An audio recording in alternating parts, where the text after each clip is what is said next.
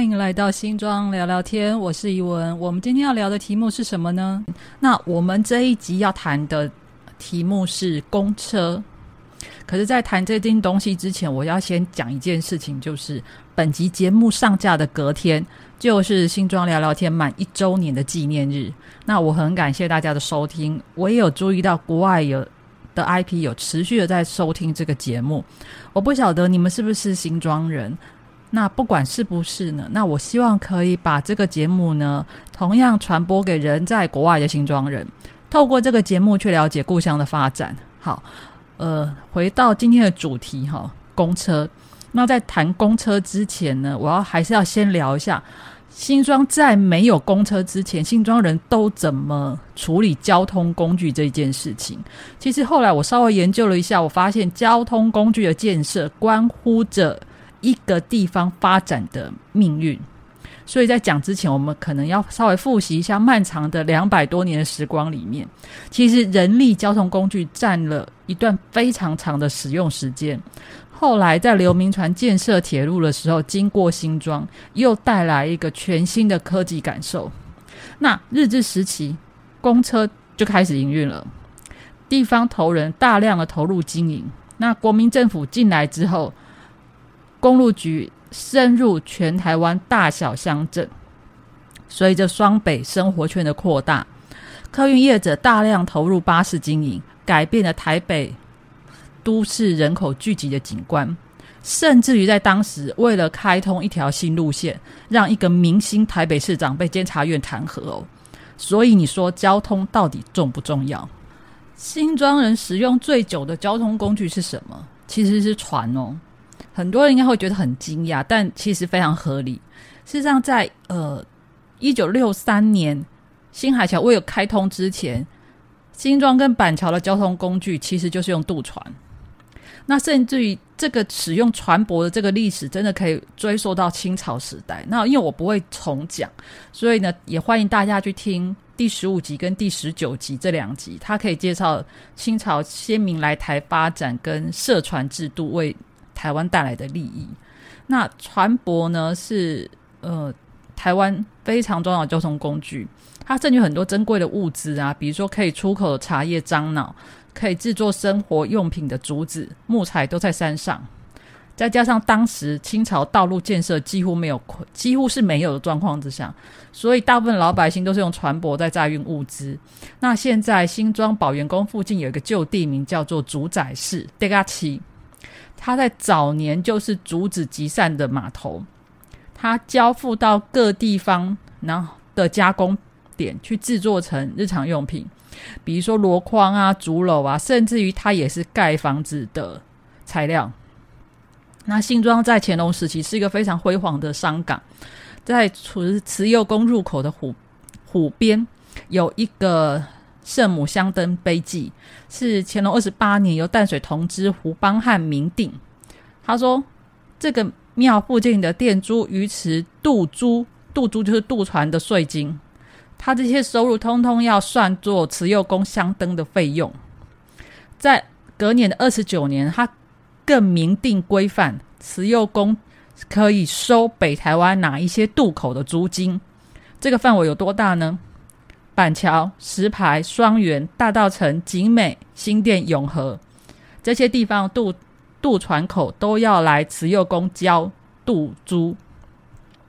这段记录非常的重要，它它等于是告诉我们，就说北台湾当时已经开发的各个渡口的贸易都要来慈幼宫缴钱。那为什么是慈幼宫？说真的，我到现在都还查不到原因。我们只能推测一件事情，就是。一七五零年，北台湾的行政中心已经从八里份移到了新庄，这些行政规费就只能来这边缴。所以我们可以想象，在一七六三年，就是乾隆二十八年的那一段期间，新庄港是一个非常热闹又喧嚣的商业场景。好。新庄的交通由人力转入机械动力的时间是一八八七年开始建造的刘铭传铁路，它的细节在第十九集。那我我不从讲这些细节。当时新庄有两个站，一个叫海山口，一个叫打雷坑。它估计是在新庄国小对面的篮球场跟捷运回龙站附近。那我其实，在十九集我并没有说这条铁路后来发生了什么事情。那我大概补充一下后来的故事，就是一八九五年日本人来了之后，他发现刘铭传铁路非常的难以维护，而且台湾呢又常常发生那个大雨冲刷导致地基流失，因为地基流失之后铁轨就会崩塌，就会很容易发生事故或障碍。再加上北台湾是山多平原少，而且特别当时刘铭传选择的。起点是基隆，那你从基隆要进入台北，一定会碰到丘陵地形。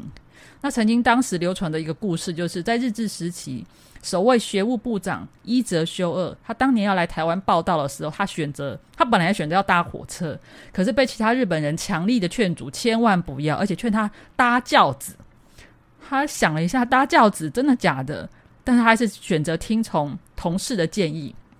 他就搭着轿子从基隆要进入台北，那他在这条过程当中，他看见的火车从他身边经过，他本来有点后悔，你知道吗？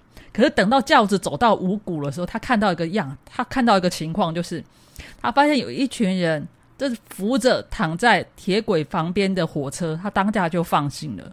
为什么？就是我刚才讲的，因为你要爬坡，你要爬坡，你会碰上那个雨水冲刷的。导致地基流失，所以整个车子是翻覆的，那真的非常的危险。那所以呢，一八九九年，日本人就干脆重新规划台湾的纵贯铁路，把原本会穿过新庄的铁路改成从板桥经过。这个决定影响了新庄跟板桥的命运。原本清朝时期北台湾的发展是八里新庄蒙甲大道城，也因为这个决定改变了北台湾的样貌。特别是进入民国之后，板桥全面的兴起，而新庄就开始缓慢了。就其实也不是说慢，就是说它没有像板桥发展的这么迅速了。好，就在我一直觉得很可惜哈，新庄没有跟上这一波交通事业的时候呢，那很快的汽车的时代就来了。其实，在一次世界大战结束之后，台湾就有自动车株式会社出现。其实，这个自动车就是日文里面的汽车，因为汽车速度非常快，而且运费收的比轻便车还要便宜，所以当时他就很快的占领了新庄的街道。哦，其实我我可能要稍微小补充一下。轻便车是日治初期另外一种很重要的交通工具，但因为今天不是我要讲的重点，所以我有机会再介绍什么叫轻便车。好，新庄出现有记录的自动车会社是一九二二年由吴培全经营的新庄自动车公司。这一条公司经营哪一个路线呢？我念给大家听，就是从台北永和海永乐台北永乐海河岸到新庄。它的意思是什么？就是等于从大道城的码头到新庄了。这真的是一条赚钱的黄金路线。那现今新北市古迹五谷首让堂呢，就是吴培全家族的起家厝，七给处。好，进入民国时代之后呢，新庄公车路线更是丰富喽。呃，公路局的新庄站就是现在新庄捷运站二号出口。在早年，新庄其实是一个大站，在当时那个地方有一个扇形的候车站，往北呢是去台北基隆，往南是去桃园中立，甚至可以到杨梅这一块地方呢。一直到一九九零年代呢，由于公路局为了弥补亏损，他只要把这个地方卖掉，那那个很有意时代性意义的扇形车站都消失了。很很可惜哦，到目前为止，我一直找不到相关的照片。除了当年的公路局之外呢，其实当时贯穿新庄中港路呢，有两条很知名的公车路线，就是红石跟绿石。我相信它是很多新庄六年级生的重要回忆。那小编当年就是住在中港路旁的公寓，也就是说，我只要去台北，我就一定得搭红石或是绿石。在一九七零到一九八零年代，是新庄外移人口进来最多的时候，所以这两班车几乎就是客满。那当时我们是小孩，我们就挤在大人中间，我真的是拉不到吊环，我也拉不到把手，我就被夹在里面。我记得那个气味，我到现在还记得，那真的让我有一点小小的恐惧。那中港呢，住了很多非常多，住了很多中南部的移民。甚至于新庄人买房子也都会考虑这边。我当年也问过老爸，就是诶，为什么在那个时候，就是一九七零年代，你会想要买房子在中港？他只回答说：“啊，因为有公车啊，你妈上班方便啊。” See，人类挑选居住环境出发点呢？五十年后的今天有什么差别？没有哦，以前跟现在都一样，你就是会考量你的生活、你的工作是不是方便的使用。新庄呢，到了一九八九年，人口接近三十万大关的时候，出现了一个很重要的改变，就是台北联营公车终于把触角伸进新庄，开辟了二九九、二三五这两条路线。这两条路线是现代新庄居民最熟悉的两条路线。二九九呢，它从省道中正路穿过中港大牌头前庄的化成路进驻台北。二三五呢，它服务到了南新庄的居民，从新西胜绕了一圈进中正路之后，再进入台北。刚好一个是中港头前，一个是西省，这两个地区就是中南部移民居住最多的地区。前面我出现了非常多新名词，有联营公车，有公路局。可是新庄人真正印象深刻的客运巴士，其实是三重客运哦。对，前面两个呢是公家单位，后面的三重客运是民营公司。所谓的公路局是交通部旗下台湾汽车客运公司，它是接受接收日产，就是那个铁道部自动科。下面的业务，那它曾经是台湾最大的客运公司，它路线深入很多偏乡小镇，可是它也跟台湾铁路就台铁一样，不赚钱的路线很多，人事费用沉重，亏损严重，到最后在二零零一年改制民营，成为国光客运。而这个国光客运，它很特别，是它是有一千多位台企员工集资而成的新公司。好，那联营公车又是什么呢？基本上在北部哈，台北市联营公车的历史非常悠久，它也可以追溯到日治时期。它目前呢是台北市交通局管辖下的汽车客运服务，总共有十五家业者，它以合约的方式组成一个管理委员会。一直到现在哦，其实台湾的公车业者只要开发新路线，都要去地方政府的交通局申请路权，可是不是。你申请就有，那为什么呢？我我先稍微说一下，就是早期呢，呃，台北市联营公车，它为了保障原有的台北市自己内部原有的业者，它基本上是不太让外外县市，其实讲白点就是台北县的公车业者去申请经营路权，他只接受借道，就是你你为了要到那个地方，你要借我的路过去，他可以接受，但是你要经营，他基本上不让你经营。早年这条规则呢，它保护了台北市内部的业者。可是大台北生活圈日益扩大，双北往来的民众非常的多。那你这样子保护政策，哈，对民众的日常生活很不方便。那等于是你还要做到某个地方固定点去转车，很奔波又很辛苦。所以三重客运在开通初期呢，它就开发了两条路线，一条叫做三重到圆环。一个是三重到万华，那这去了地方之后，又再回到三重。基本上这两条路线，大家要明白哦。早年圆环跟万华都是人口往来非常密集的黄金地段，台北市的业者不可能经营到台北县。那也就是说，三重客运可以跑这两条线的话，几乎是赚钱的。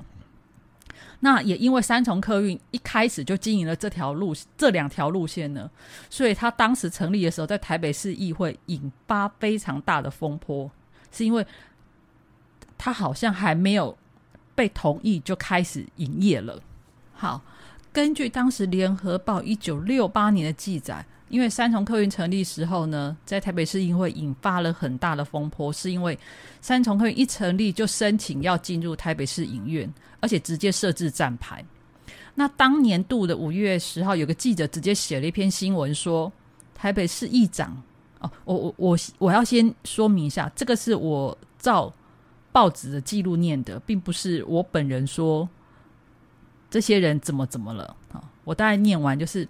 当年度五月十号呢，记者直接就写了台北市议长想经营交通运输业，透过当时的有利人士协调，才让才三重客运成功插旗台北市。而这位有利人士到底是谁呢？我接下来会念一段台北市议会的那个质询逐字稿，来让大家知道一下这个来了来来往往到底发生了什么事。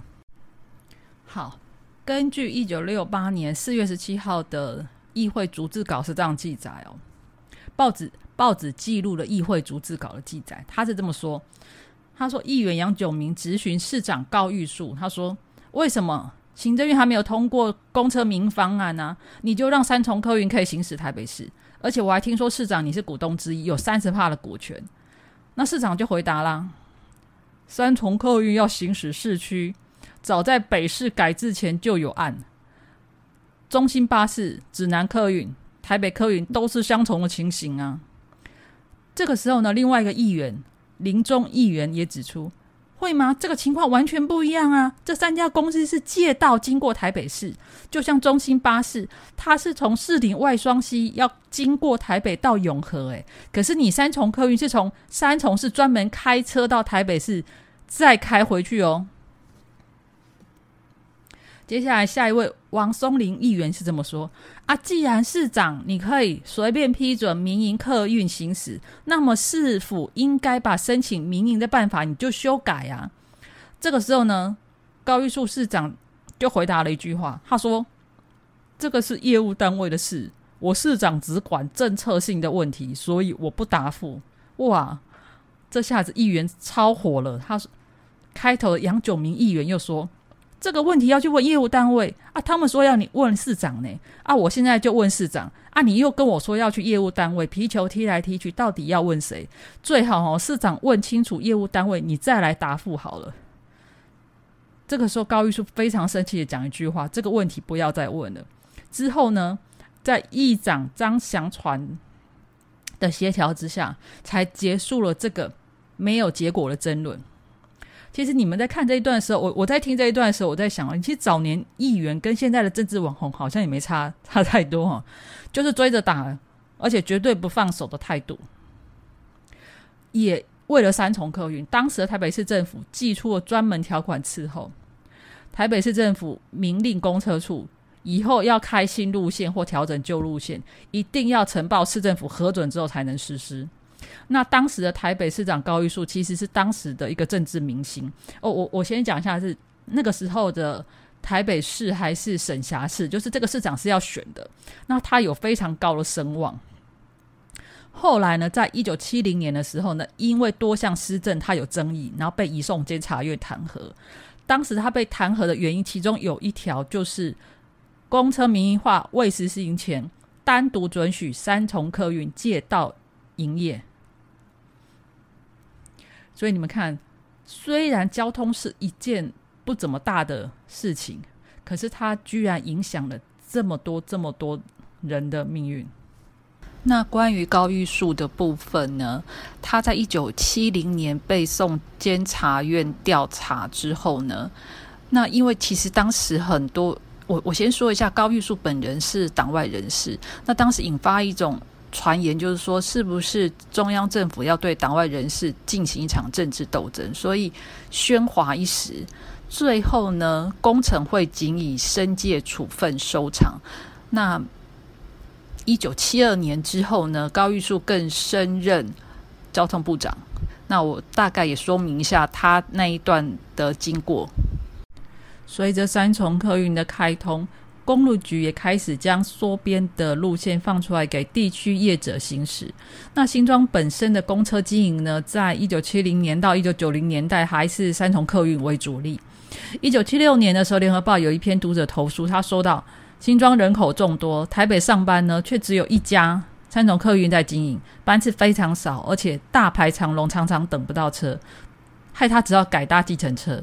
那那个时候的。三重客运已经在台北联营里面了。那其实这个声音政府也听到了，他们也开始召集业者在商讨路权怎么调整、怎么开放。可是到底呢，要怎么处理呢？其实各方公司僵持不下。毕竟在当时新庄已经是一个人口暴涨的新兴市场，每个人都想多分一点。这件事情呢，一直到一九八九年十月，二九九跟二三五两线公车开通，台北市联营才正式进入新庄。在当时台北县的县辖市里面，新庄是最晚才进进入台北联营的。所以可见，其实切蛋糕分蛋糕这件事情，从一卡从早从以前到现在，都不是一件很好处理的事情。你看，从有呃民众的意愿出来之后，一直到真正处理，其实已经隔了十几年。可是，一直到现在呢，二九九跟二三五这两班车呢，还是新庄人的好伙伴。那新庄的公车故事。就为您说到这边喽。那下次还有什么故事可以说呢？请大家期待一下。拜拜。